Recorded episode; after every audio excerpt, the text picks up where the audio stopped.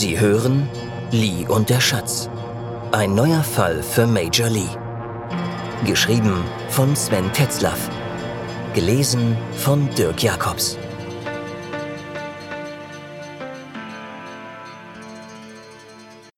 Nudelimbiss. Lee Suen, Hongkong, Frühlingsfest 2004. Lee hatte, trotz leichter Dünung, ausgezeichnet geschlafen. Vielleicht aber auch genau deshalb. Das Boot hatte ihn nach dem gestrigen Bier und wohl auch etwas bei Ju in den Schlaf gewiegt. Aber nicht nur das. Der Schlaf behielt ihn auch bis zum Morgen bei sich.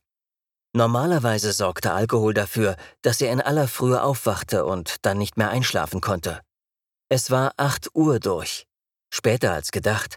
Es gab eine Vereinbarung, dass Kollegen vom Mainland sich bei Amtsgeschäften in der entsprechenden Behörde anmeldeten. Insbesondere dann, wenn sie mit der Dienstwaffe in der Sonderverwaltungszone umherliefen. Er musste dringend zur Yauma Tai Police Station. Natürlich würde er dort nicht sein tatsächliches Anliegen vortragen, dann hätte er gleich seine Visitenkarte bei den Triaden abgeben können. Der Legende nach sollte er einen neureichen Chinesen ausfindig machen, der sich mit dem Firmengeld inklusive fälliger Steuern nach Hongkong abgesetzt hatte. Diese Geschichte war dieser Tage so gewöhnlich, dass keine Triade auch nur eine Augenbraue gehoben hätte. Lee Suen und Lim Tok fuhren an Land und von dort mit Lims altersschwachem Toyota weiter über die Route One nach Kowloon. Lim wartete auf dem Parkplatz vor dem Gebäude. Er hätte zwar mit hineingehen können, wollte jedoch nicht. Zum einen waren noch kaum Kollegen aus seiner aktiven Zeit da, und zum anderen kam er als Privatdetektiv der Polizei oft genug so nahe, dass Reibungsverluste nicht ausblieben. Mit einem Mainland-Polizisten in Verbindung gebracht zu werden, näherte nur deren Vorbehalte. Also blieb er sitzen und beobachtete den Besucherstrom vor der Station. Einen Tag vor dem Jahr des Affen hatten offensichtlich viele Bürger Hongkongs noch etwas mit der Polizei zu klären. Der Betrieb war enorm. Nicht weit vor ihm stand ein schwarzer Buick GL8 mit getönten Scheiben. Offensichtlich wartete auch in ihm einer auf jemanden, der gerade im Gebäude zu tun hatte. Und genau wie Lim schien er eine Zigarette nach der anderen zu rauchen. Hin und wieder stieg Rauch aus dem Fensterschlitz auf. Lee Suen hatte nicht lange gebraucht. Die Legende hatte keine weiteren Fragen aufgeworfen, lediglich eine Ermahnung, dass der Gesuchte so er denn gefunden wurde, an die Hongkong Police zu überstellen bzw. von der zu verhaften sei, konnte sich der Kollege nicht verkneifen. Lees Befugnisse beschränkten sich auf das Aufstöbern und gegebenenfalls kurze Festsetzen. Von da an würden die Hongkonger übernehmen. Da man schon genug mit der eigenen Kriminalität zu tun hatte, war es ihnen nur recht, wenn sich das Mainland selbst um flüchtige Steuerhinterzieher kümmerte. Dass derjenige dann tatsächlich in die Volksrepublik gelangte, war eher unwahrscheinlich. Lee kannte die Spielchen schon. Man einigte sich meist darauf, dass das sichergestellte Geld wieder zurückfloss. Der ehemalige Firmenboss mit dicker Hose konnte sich dann den Rest seines Lebens am Nudelimbiss seine Miete in Hongkong verdienen. Lee fand diese Form der außergerichtlichen Einigung hart, aber auch gar nicht so schlecht. Es war absehbar, dass man mit dem Nudelkochen irgendwann in Hongkong seinen Lebensunterhalt nicht mehr bestreiten konnte. Schon jetzt gab es Gegenden, wo die Wohnsituation an die in der ehemaligen Walled City erinnerte. Coffin Cubicles nannte man diese neue Wohnidee. Um die 100.000 Hongkonger sollen in ihnen leben. Darunter nicht wenige, die aus verschiedensten Gründen die Volksrepublik verlassen mussten war man erstmal da unten angekommen, ging es nicht mehr viel tiefer. Von Coffin zu Coffin, dachte Lee Sowen. Sie fuhren von Kowloon wieder zurück auf die Insel nach Wan Chai ins Hibiskus. Lim wollte dort Calvin Chong treffen. Calvin ging offiziell einem bürgerlichen Beruf nach. Er war Marketingchef in der Hongkonger Niederlassung eines amerikanischen Magazines. Doch das war mehr oder minder seine Tarnung. Für diesen Job brauchte er weniger als zwei Stunden die Woche. Tatsächlich war er damit beschäftigt, Schuldner ausfindig zu machen. In gewisser Weise ein Kollege von Lim Tok. Im Gegensatz zu Lim interessierte ihn nicht, wer ihn für die Jobs bezahlte. Er machte ja nicht das Inkasso, lieferte nur eine Adresse und das war es. Natürlich war ihm klar, dass die Auftraggeber überwiegend aus der organisierten Kriminalität stammten und dass seine Arbeit unangenehme Folgen für den Gesuchten hatte. Calvin Chong war über die Jahre immer erfolgreicher geworden und die Menge an Aufträgen sorgte dafür, dass er zunehmend mehr Einblicke in die Organisation seiner Auftraggeber bekam. Nicht selten war einem Clanchef daran gelegen, dass andere Chefs nichts von dessen Problem mitbekamen. Gelegentlich suchte er keine Schuldner, sondern entlaufene Konkubinen, Männer, die mit den Konkubinen anbandelten, gute Freunde der Ehefrau und so weiter. Calvin Chong war nicht dumm. Er konnte sich mit Hilfe seiner Erkenntnisse einiges zusammenreimen. Lim Tok mochte Calvin nicht. Er hielt ihn für einen Psychopathen. Noch mehr störte ihn, dass er im Restaurant seiner Mutter ein- und ausging. Dennoch hatte er ihn in der Vergangenheit immer mal wieder angezapft. Meist dann, wenn seine Fälle in die Triadenwelt reichten. Auch diesmal musste er an Calvin ran. Seiner Mutter hatte er aufgetragen, ihn sofort zu benachrichtigen, wenn Calvin Chong im Hibiskus auftauchte. Das war gerade geschehen. Als sie im Hibiskus ankamen, saß Calvin noch da. Weit hinten im Restaurant, allein an einem Tisch. Hallo, Calvin, begrüßte ihn Lim. Na, gar keine Lust auf Frühlingsfest im Kreis der Familie? Idiot, antwortete Calvin statt einer Begrüßung. Lim grinste ihn an. Er fuhr fort. Aber gut, dass wir dich hier treffen. Mein Kollege hier sucht einen Boss aus der Volksrepublik, der mit der Firmenkasse durchgebrannt ist. Wir haben gehört, dass er hier was zu veräußern hat. Deine speziellen Freunde sollen sehr interessiert sein und schon ein Familientreffen organisieren. Die Ansprache war so plump und triefte schon mit dem ersten Wort nach Lüge, dass Lim sich mühen musste, ernst zu bleiben. Li Suen war diese Dreistigkeit sichtlich unangenehm. Ach ja? Ein entlaufener Firmenheini aus Rotchina? Ich glaube, das ist die am schnellsten wachsende Bevölkerungsgruppe Hongkongs. Muss hinter der Grenze ein neues Hobby sein. Sehr naheliegend, dass der was hat, was bestimmte Kreise unbedingt wollen. Er glaubte ihnen kein Wort. Immerhin war die Form gewahrt. Wenn Calvin etwas für Lim tat, dann wollte er für seinen Dienst niemals Geld. Wahrscheinlich hatte er eh genug davon. Die einzige Währung, die Calvin von ihm akzeptierte, waren Informationen. Schon früh hatte Lim klargestellt, dass er Adressen von irgendwelchen armen Schweinen nicht einfach ausplaudern würde. Daran war Calvin Chong nicht interessiert. Für ihn waren Informationen jeglicher Art, vor allem aus dem Polizeisektor, wichtig. Nach Lims Meinung vervollständigte er damit die Kenntnisse über seine Auftraggeber. Vermutlich plante Calvin Chong sehr weit in die Zukunft hinein. Etwas, was man vielen Hongkongern nicht zutraute. Lim war plötzlich abgelenkt. Er schaute irritiert aus dem Fenster. Eben vor der Buick, mit dem er zusammen heute Morgen drüben in Kowloon gewartet hatte, langsam am Fenster vorüber. Calvin Chong folgte seinem Blick, sagte jedoch nichts. Der Wagen fuhr die Straße hinunter und verschwand irgendwann aus dem Blickfeld. Könnte Zufall sein, dachte Lim. Aber wahrscheinlich ist das nicht. Lim war beunruhigt. Calvin Chong schaute Lim Tok aufmerksam an und versuchte ihm direkt in die Augen zu sehen. Das war etwas, was die meisten Chinesen nicht leiden konnten, Lim auch nicht. Lim hatte ein mieses Gefühl, und ihm war Calvin Chong unheimlich. Also gut, fuhr Calvin Chong fort. Ja, es wird ein Treffen einiger alter Clans geben. Meines Wissens nur die, die vor der Gründung der Republik entstanden sind. Die anderen stehen nicht auf der Gästeliste. Wenn ich recht informiert bin, dann kommen auch verfeindete Clans zusammen. Euer CEO muss ja was Dolles haben, stichelte Calvin. Das Treffen soll morgen auf Lama, in einem Kloster in der Nähe von Suimo, etwas oberhalb der alten Silbermine stattfinden. Vielleicht wollen die ja zusammen die Glocke läuten und für ein friedvolles Jahr des Affen beten. Wer weiß das schon? schloss Calvin Chong. Ich muss jetzt los. Nach den Feiertagen werde ich mich bei dir melden, mein lieber Lim Tok. Verabschiedete er sich. Das ist ja ein unangenehmer Zeitgenosse, sagte Li Suen, als Calvin Chong das Restaurant verlassen hatte. Ja, unangenehm auch, aber vor allem unheimlich. Aber er hat uns ohne große Oper ein Geheimnis verraten, das wahrscheinlich zu den bestgehütetsten dieser Stadt gehört. Ich werde aus dem Mann nicht schlau, sagte Lim. Egal wie, wir haben alle Informationen, die wir brauchen. Meine geliebte Nikon F3P wartet schon darauf, aus dem Schlaf geweckt zu werden. Lim machte eine kurze Pause. Das solltest du noch wissen.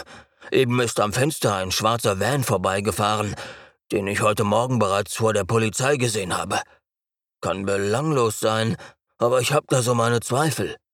Lim Toks Mutter brachte Taiwan Beef Noodles an den Tisch. Sie aßen still. Danach besprach Lim ein paar Sachen mit seiner Mutter in der Küche. Anschließend fuhren sie zurück nach Aberdeen. Gerade als sie von der Route One abbogen, überholte sie der schwarze Van. Beide erkannten sie augenblicklich die Gefahr. Dies war garantiert kein Zufall mehr. Der Wagen zog rechts knapp an ihnen vorbei und stellte sich dann quer. Lim Tok wusste, was nun kam. Und tatsächlich, die Fenster wurden heruntergelassen und ein Lauf kam zum Vorschein. Geistesgegenwärtig zog Lim nach rechts auf die Gegenfahrbahn. Sein Plan war, durch eine Seitengasse zu türmen. Der Van war schneller und setzte einfach zurück auf die rechte Fahrbahnhälfte. Der hat Nerven, dachte Lim noch. Die Einfahrt zur Gasse war versperrt. Dann sahen beide das Mündungsfeuer aufblitzen. Sie hatten keine Gelegenheit, ihre eigenen Waffen zu ziehen. Der Van bog auf die rechte Fahrspur ein und fuhr ganz langsam an dem Toyota, der mit abgewürgtem Motor regungslos dastand, vorbei. Die Fenster des Buicks waren wieder geschlossen. Erst da wagte es Lee So-Wen auszuatmen. Sie waren beide unverletzt. Auch im Wagen waren keine Einschusslöcher. Der Schütze hatte auf die Straße kurz vor dem Toyota gezielt. Aha, sagte Lim. Die wollen also nur spielen. Einen toten Polizisten aus der Volksrepublik und einen Ex-Polizisten der Königin wollten die wohl nicht riskieren. Ach, noch nicht. Deutlich genug war es trotzdem. Ich frage mich, wie die so schnell auf uns gekommen sind. In Sichtweite hielt ein weißer Nissan Elgren. Der Fahrer musste das Desaster mit angesehen haben. Eine Frau stieg aus. Sie trug eine Sonnenbrille, die das halbe Gesicht verdeckte, die Insektenfrau kam eilig auf sie zu. Ist Ihnen was passiert? Brauchen Sie Hilfe? Soll ich die Polizei rufen? sprudelte es aus ihr hervor. Nein, alles gut, sagte Lim Tok. Wahrscheinlich nur ein Besoffener, der das für einen Silvesterscherz hält. Das kam mir nicht wie ein Scherz, sondern eher wie ein Anschlag oder genauer wie ein Anschlagsversuch vor, antwortete sie prompt. Irritiert sah sie auf die Revolver, die die beiden kurz nach dem Knall aus ihren Holstern genestelt hatten. Keine Sorge, wir sind die Guten, beantwortete Lee ihren fragenden Blick. Gleichzeitig wunderte sich Lee, dass die Frau so gefasst war. Hatte man sich in Hongkong an derlei Vorfälle schon so gewöhnt? In Mainland würde eine Zeugin schreien und die Nachbarschaft zusammenrufen. Diese Frau hingegen stellte die richtigen Fragen und zog die richtigen Schlüsse. Er war auf der Hut. Auch Lim war angespannt. Sie hatte keine Tasche dabei und unter einem engen Kleid trug man für gewöhnlich kein Holster. Blieb nur das Strumpfband mit der Derringer. Lee So-Wen grinste ungewollt bei dem Gedanken. Eine direkte Gefahr schien sie nicht darzustellen, schlussfolgerte er. Lim dachte das Gleiche. Er sagte zu ihr, Danke für Ihre Hilfe. Wir wissen Zivilcourage immer zu schätzen. Wir sind von der Polizei und bei einer verdeckten Ermittlung aufgeflogen, was leider unleugbar ist. Tja, wir werden das mit unseren Vorgesetzten klären. Vielleicht können Sie mir Ihre Telefonnummer geben, damit man sich nach Abschluss der Angelegenheit bei Ihnen bedanken kann. Klar, sagte sie, ohne zu zögern. Hier ist meine Karte. Theresa Wen, Immobilienmaklerin, Mongkok.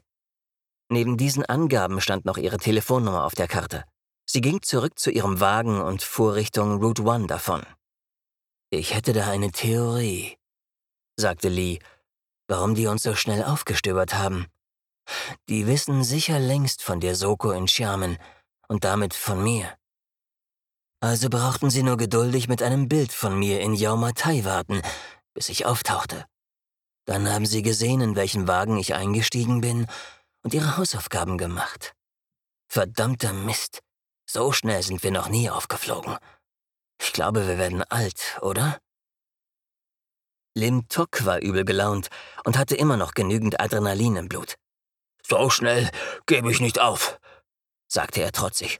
Ich habe eine Idee, wie wir das wieder ausbügeln können. Ich muss mir das nochmal vollständig durch den Kopf gehen lassen.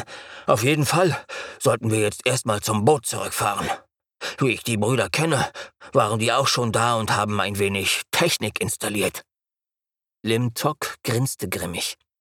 Sie fuhren zum Parkplatz und setzten dann mit dem Dingi zur Dschunke über. Lim Tok hatte recht. Das Boot war gründlich verwanzt worden. Aus vergangenen Erfahrungen hatte er gelernt und irgendwann einmal geheime Kameras an den Masten, in den Kammern und an weiteren strategischen Punkten installiert. Deren interner Speicher vermochte ca. 24 Stunden in leidlicher Qualität aufzunehmen und wurde dann automatisch wieder neu beschrieben. Lee So-Wen war etwas angesäuert. Er flüsterte Lim ins Ohr. Hättest du mir sagen können, dass du den Laden hier verkabelt hast? Lim Tok wiegelte ab und flüsterte zurück. Glaub mir, mich interessiert der Inhalt für gewöhnlich nicht. Ich hatte die Kameras schon beinahe vergessen. Vor einiger Zeit hatte ich ein ähnliches Problem. Da habe ich die installiert. Wir werten jetzt eh nur alles aus, was sich ab unserer Abreise getan hat. Kannst dich beruhigt zurücklehnen. Ungefähr zu der Zeit, zu der sie im Hibiskus saßen, war ein Trupp angerückt und hatte unter dem Tisch, an Deck auf der Brücke und jeweils in den Kammern Wanzen platziert. Das Ganze geschah etwas hektisch und die Leute waren offensichtlich nicht vertraut mit dem Geschäft. Ihre Gesichter ließen sich erkennen und selbst die körperumspannenden Drachentattoos waren nicht zu übersehen. Doch dann geschah etwas Merkwürdiges.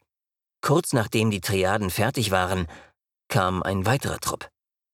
Wie Ninjas maskiert, gingen sie gezielt und sehr effizient vor. Zwei Leute von ihnen sicherten die Operation ab. Kein Wort fiel, und in wenigen Minuten waren sie fertig.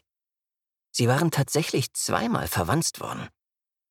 Lim und Lee hatten sowas schon oft gesehen. Das waren keine Triaden. Diese Leute waren für solche Einsätze jahrelang ausgebildet. Dass sie Lims Kameras nicht entdeckt hatten, war reiner Zufall und der Tatsache geschuldet, dass Lim Tok eine ganz ähnliche Ausbildung genossen hatte. Lim und Lee machten sich schweigend daran, die Wanzen zu entschärfen. Anschließend scannten sie das Boot mit Wanzendetektoren noch einmal von vorne nach achtern und von der Mastspitze bis in die Bilge. Als sie damit fertig waren, holten sie einen Jammer aus dem Bauch der Junke und installierten ihn am Hauptmast. Viel mehr konnten sie nicht tun. Sie setzten sich an Deck.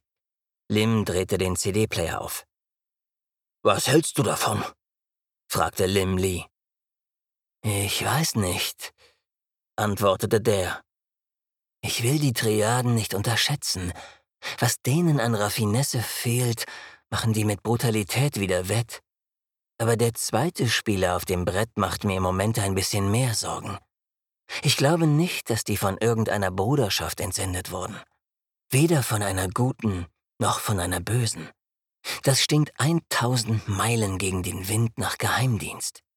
Sehe ich auch so, sagte Lim. Und wenn du mich fragst, hatten die die gleichen Ausbilder wie ich auch. Das waren Briten, jede Wette. Nur will mir nicht in den Kopf, was der MI6 hier will. Was haben die mit unserem Problem zu tun? Naja, sagte Lee Sowen. So abwegig ist das gar nicht. Du weißt ja, dass die gute alte Jardin, Matheson und Co. und der britische Geheimdienst mit Hilfe von Shang Xiao Lin die Red Gang Bruderschaft in der jungen Republik betrieben hat. Das ist etwas, was die Briten erfolgreich aus ihrem kollektiven Gedächtnis getilgt haben. Wie manches andere fügte er in Gedanken unversöhnlich hinzu. Möglicherweise haben wir uns täuschen lassen, und die sind immer noch im Geschäft. Quatsch, sagte Lim Tok sanft. Du siehst Gespenster. Den Briten fehlt heute schlicht die Kohle, um nochmal die Sau rauszulassen. Das Empire haben die Amis billig aus der Konkursmasse gekauft. Nee, da muss es eine einfachere Erklärung geben. Ich kann mir vorstellen, dass die genau wie Beijing und weiß Buddha wer noch auf die ungewöhnliche Aktivität aufmerksam wurden. London ist definitiv ein Hotspot der drei Harmonien. Ich glaube, meine ehemaligen Kameraden wollen nur wissen, was da gerade im Busch ist und ob das Auswirkungen auf ihre Territorien hat. Wir wissen ja immerhin, dass das Bo Lu in Kent aufgetaucht ist. Vielleicht im Zusammenhang mit einer Mafia-Ermittlung.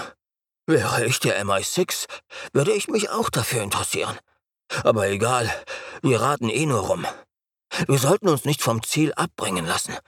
Ich schätze, der neue Mitspieler ist nicht direkt ein Feind, so wie die Triaden, aber auf jeden Fall jemand, der ebenfalls nicht alles wissen muss.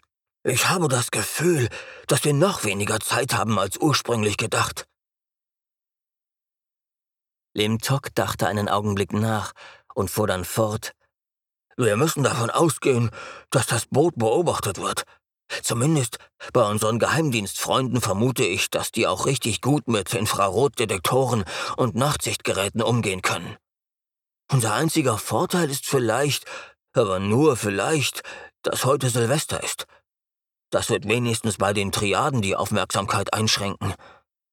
Mein Boot hat auch einen Taucherausstieg. Zwei Tauchgeräte habe ich ebenfalls an Bord. Für das unbeobachtete Runterkommen ist gesorgt. Allerdings müssen wir uns um unsere Vertretung kümmern. Wir brauchen zwei Leute, die uns ähnlich sehen und hier heute Nacht ins neue Jahr hineinfeiern. Angesichts der vielen Häuser und Boote haben wir fast keine Chance herauszufinden, von wo aus wir observiert werden. Das heißt, wir müssen eine Weile schwimmen. Ich denke, wenn wir an Abley Pai an Land gehen, beziehungsweise in ein Boot umsteigen, sollten wir sicher sein. Ich habe noch zwei kleine DPVs aus Militärbeständen, die eine Navigationshilfe für einen Nachttauchgang haben. Deren Batterien werden bis Abley Pai durchhalten. Mit dem Boot fahren wir dann weiter nach Lama und versuchen, auf der Insel unbemerkt einen Beobachtungsposten zu beziehen. Wenn wir recht haben mit der Annahme, dass das der Geheimdienst ist, der uns da beobachtet, dann droht uns von denen keine Gefahr. Falls die unsere Flucht bemerken, ist die Aktion immer noch nicht gefährdet. Am besten wäre, wir entkommen denen unbemerkt und die wissen nichts vom Treffen auf Lammer. Aber daran wage ich nach allem, was passiert ist, nicht mehr zu glauben. Als ich den Van heute bei meiner Mutter gesehen habe, musste ich ein paar Vorkehrungen treffen. Ich könnte mich ja selber beglückwünschen dafür. Wird Zeit, mal wieder die gute alte Kurzwelle anzuwerfen. Was meinst du damit? Fragte Lee Sowen. Lim Tok antwortete, ich habe mit ein paar Freunden einen Code vereinbart. Wenn der über eine alte Kurzwelle auf einer vereinbarten Frequenz abgeschickt wird, kommen ein paar Leute unbemerkt durch den Einstieg an Bord und klären gegebenenfalls die Situation. Das alte Kurzwellengerät stand auf der Brücke in einem abgetrennten Areal. Lim Tok sendete die vereinbarte Nachricht über die Antenne am höchsten Punkt des Hauptmastes. Etwas vom Signal würde trotz des Jammers entkommen. Während Lim Tok am Taucherausstieg Wache hielt, schmückte Lee So-wen das Boot mit Lichtgirlanden, Laternen, Bannern und was man so braucht für das bevorstehende Fest. Lim Tok hatte sogar ein großes Feuerwerk gekauft, das man zentral abbrennen konnte. Rings um den Decksaufbau brachte er eine Persenning mit zerkratzten Plastikfenstern an. Auf die Fenster klebte er mit Reiskleber die roten Scherenschnitte, die Lim ihm gegeben hatte. Dann schleppte er Bier, Schnaps, Chips und natürlich den Fernseher nach oben. Die Party konnte steigen. Nach einer Weile kam Lim Tok wieder an Deck. Alles okay, sagte er. Kurz vor der Dämmerung kommt ein Walla Walla mit den Partygästen. Unsere Doubles kommen unten an. Wenn es dunkel ist, werden wir uns vom Acker machen. Ein Boot wartet in einer kleinen Bucht auf der Ozeanseite, kurz hinter dem Mount Johnston.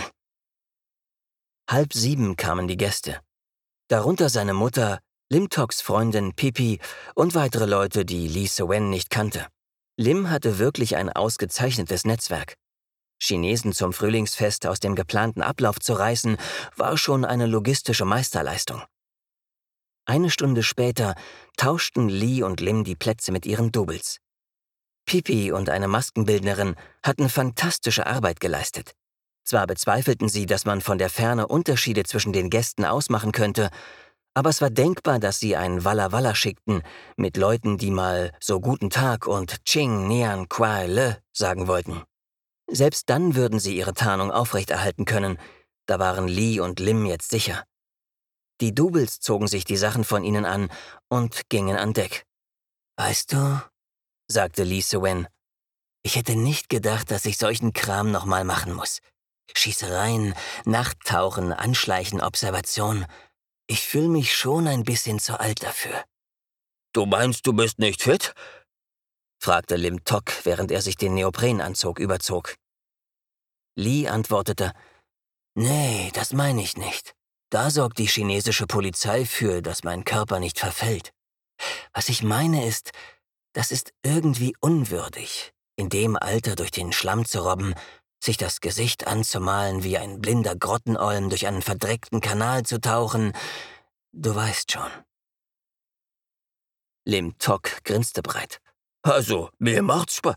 Also, mir macht's Spaß. Wenn du das nicht hättest, würdest du in einem Tarnanzug mit Kindern auf einer Paintball-Anlage rumlaufen, oder? stellte Lee eine rhetorische Frage. Logisch, sagte Lim Tok schlicht. Sie hatten ihr Equipment verstaut und schleusten einer nach dem anderen aus. Das DPV hatte eine rudimentäre Navigationshilfe mit einer roten, grünen und blauen LED. War man auf Kurs, blinkte die blaue LED, zu weit Steuerbord die grüne und zu weit Backbord die rote. Der Nachteil war, dass man den Kurs zuvor mit Hilfe einer Seekarte eingeben musste. GPS funktionierte unter Wasser nicht. Man war gezwungen, stumpf dem programmierten Kurs zu folgen. Allzu große Abweichungen brachten das Gerät am Ende durcheinander. Im Zweifelsfall musste man aufsteigen und per GPS die Position neu kalibrieren. Das wollten sie auf jeden Fall vermeiden. Schulter an Schulter ließen sie sich langsam den Kanal hinab nach Osten und dann nach Süden ziehen. Dank der Festbeleuchtung der unzähligen Junken und Yachten erkannten sie vage die bootfreie Fahrrinne. Nach einer Weile passierten sie die beiden Molen, die zum Taifunschutz errichtet worden waren. 20 Minuten später kletterten sie an Bord einer kleinen Motorjacht. Der Weg nach Lammer dauerte mit dem kleinen E-Motor 40 Minuten. Am Strand würden in dieser Nacht viele Villager und Touristen feiern. Sie mussten einen verdeckten Liegeplatz im nördlichen Teil der Bay finden. Je weiter weg vom Strand und dem Dorf, umso besser. Das war der kniffligste Teil des Planes, denn je weiter weg sie anlandeten, desto länger mussten sie marschieren und riskierten so, dass sie von Posten der Triaden bemerkt würden. Sie fanden eine Kamikaze-Höhle auf Meeresniveau am äußersten westlichen Ende der Bucht. Laut GPS brauchten sie von ihrem Liegeplatz bis zum geplanten Beobachtungsposten am Tsuimo-Kloster zwei Stunden Fußweg. Lee und Lim zogen das Boot in die Höhle. Sie tarnten den Eingang so perfekt, dass er weder von Land noch von See zu finden war, selbst wenn man direkt davor stand. Gelernt ist gelernt, sagte Lim Tok, als sie damit fertig waren. Sie machten sich auf den Weg. Es gab zwar einen Pfad zum Kloster, aber der wurde mit Sicherheit überwacht. Also mussten sie sich abseits der Wege und einzig vom GPS gelenkt eine mögliche Trasse suchen. Mittels Luftbilder hatten sie vorher ihre ungefähre Route festgelegt. Sie riskierten nicht, Licht anzuschalten. Zum Glück erwies sich der Himmel als hell genug. Unterwegs hörten sie das Grollen des Feuerwerks. Das Jahr des Affen hatte begonnen. Auf Lims Boot würde die Party recht bald zu Ende sein und die Gäste gingen in ihre Kammern. Zum Mittag würden sich alle im Hibiskus treffen und dort sollte der Identitätsrücktausch mit ihren Doubles erfolgen, wenn alles so klappte wie gedacht. Der Weg erwies sich als mühsamer, als sie angenommen hatten. Zwar konnten sie gelegentlich Bauernpfade nutzen, aber dennoch mussten sie immer wieder längere Strecken durch dichtes Gestrüpp zurücklegen. Zum Glück waren sie vor Schlangenbissen ausreichend geschützt, aber die dichte Kleidung hatte den Nachteil, dass sie elendig schwitzten. Zu allem Überfluss hatten sie nicht mal die Möglichkeit, ordentlich laut zu fluchen. Lim Tok anfangs ins Gesicht geschriebene kindliche Freude am Abenteuer war einem vor Anstrengung verzerrten Gesicht gewichen. Viel länger würden sie die Tortur nicht durchhalten. Da war der Nieselregen, der in den frühen Morgenstunden einsetzte, schon fast eine Wohltat. Leider verwandelte sich der lehmige Urwaldboden in eine unberechenbare Oberfläche. Mit dem ganzen Gepäck hinzufallen war die eine Sache, dies geräuschlos zu tun eine ganz andere. Und dann musste man auch wieder aufstehen. Plötzlich hielt Lim Tok inne und machte Lee Sowen ein Zeichen. Keine hundert Meter entfernt stand ein Posten. Er rauchte. Fast aus den Augenwinkeln heraus hatte Lim die Glut wahrgenommen. Das hatte ihm womöglich das Leben gerettet. Soll noch einer sagen, dass Rauchen schädlich ist? Sie zogen sich langsam zurück. Der Posten stand laut Karte weit ab von einem Pfad, welcher zum Kloster führte. Offensichtlich mussten sie das Zielgebiet noch weiträumiger umgehen als ursprünglich geplant. Lim ging davon aus, dass die Rückseite weniger bewacht wurde, da es auf dieser Seite weder Straßen noch Bauernpfade gab. Mit etwas Glück waren die Wachen auf der Rückseite nur innerhalb des Klosters aufgestellt. Es dämmerte bereits. Die dichte Bewölkung und der feine Regen kamen ihnen jetzt zugute. Nach einer weiteren kräftezehrenden Stunde hatten sie endlich einen Posten auf der Rückseite des Klosters bezogen. Die Sicht auf den Drum Tower war ideal. Wenn sie die Reflexionen der Objektive nicht verrieten, konnte sie bei ihrer Tarnung keiner entdecken. Der Regen war stärker geworden. Sie lagen in einer veritablen Pfütze. Trotz ihrer Spezialkleidung würden sie das nicht ewig durchhalten. Die Clanchefs taten ihnen den Gefallen. Um acht Uhr kamen sie mit ihren Eskorten ins Kloster. Nach guter chinesischer Sitte schlug jeder einzelne von ihnen die Glocke an fein säuberlich sortiert nach der Hierarchie. Lim und Lee konnten ihr Glück kaum fassen. Jeder Schlag eine Serie von Fotos. So mancher investigative, aber leider leichtsinnige Journalist hatte sein Leben lassen müssen bei dem Versuch, aktuelle Bilder von Triadenbossen zu machen. Sie hatten einen Schatz gehoben. Mit den Bildern würden sich noch auf Jahre hinaus Polizeibehörden auf der ganzen Welt befassen. Das Treffen dauerte nur eine Stunde, dann fuhren die Clanchefs leicht zeitversetzt wieder ab. Lee und Lim warteten zwei weitere Stunden im Schlamm, bis sie sich sicher genug fühlten.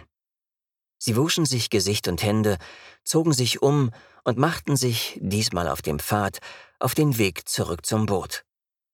Wer sie jetzt sah, würde sie für harmlose Vogelfreunde halten, die das Neujahr für ihre ganz eigene Art der Meditation genutzt hatten.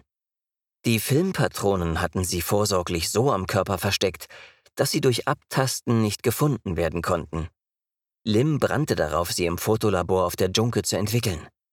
Eine Stunde später saßen sie in der Yacht und am frühen Nachmittag betraten sie das Hibiskus durch einen Hintereingang. Trotz Erschöpfung und Müdigkeit kam am Ende doch so etwas wie Frühlingsfeststimmung auf. So wie Lee in seiner Kammer auf dem Boot das Gefühl hatte, zu Hause angekommen zu sein, so fühlte er sich plötzlich wie von seiner Familie umringt. Es war ein gutes Gefühl.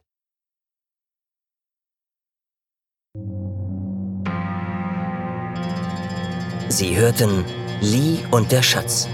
Ein neuer Fall für Major Lee. Geschrieben von Sven Tetzlaff. Gelesen von Dirk Jacobs. Vielen Dank fürs Zuhören.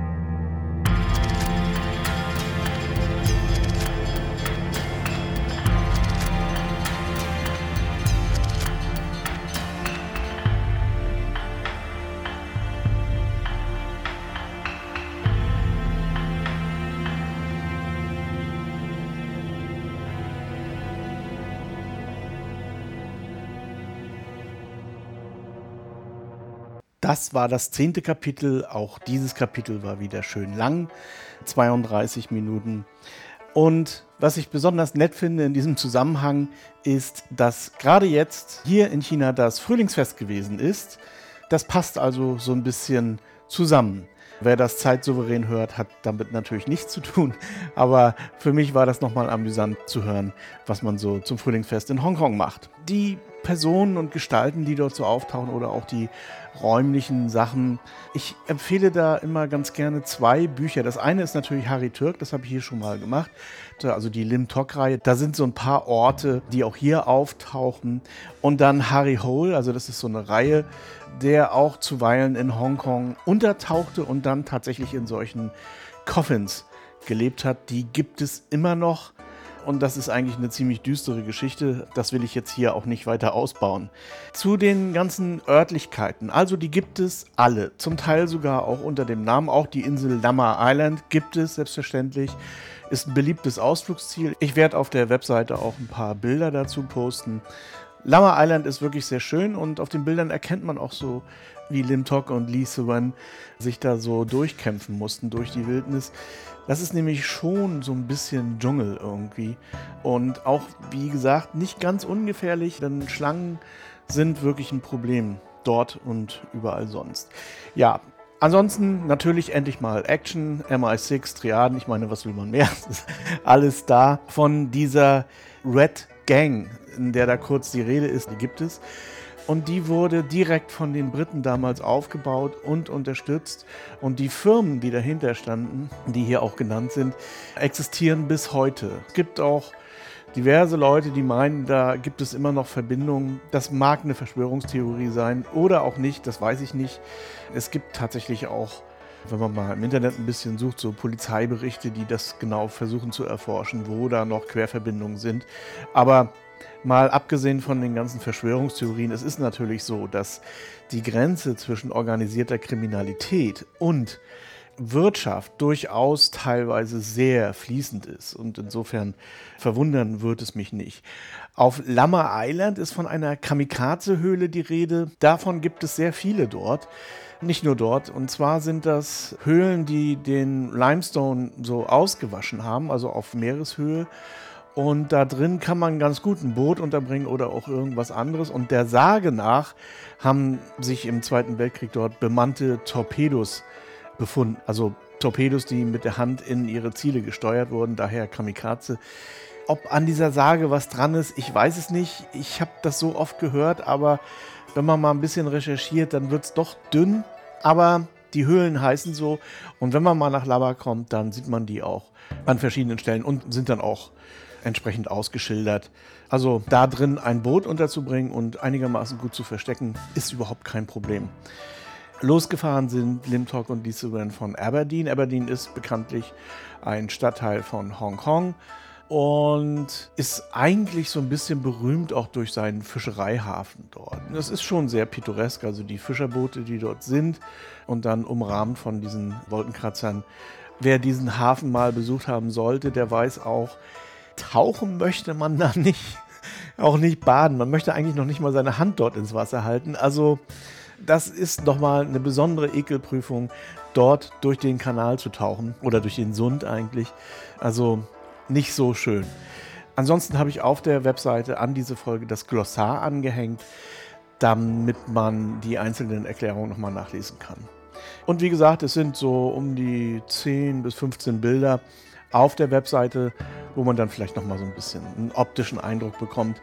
Äh, wenn man sein eigenes Bild hat und nicht möchte, dass das irgendjemand streift, dann nicht angucken. Geht auch. Okay, das war's und dann bis zum nächsten Donnerstag.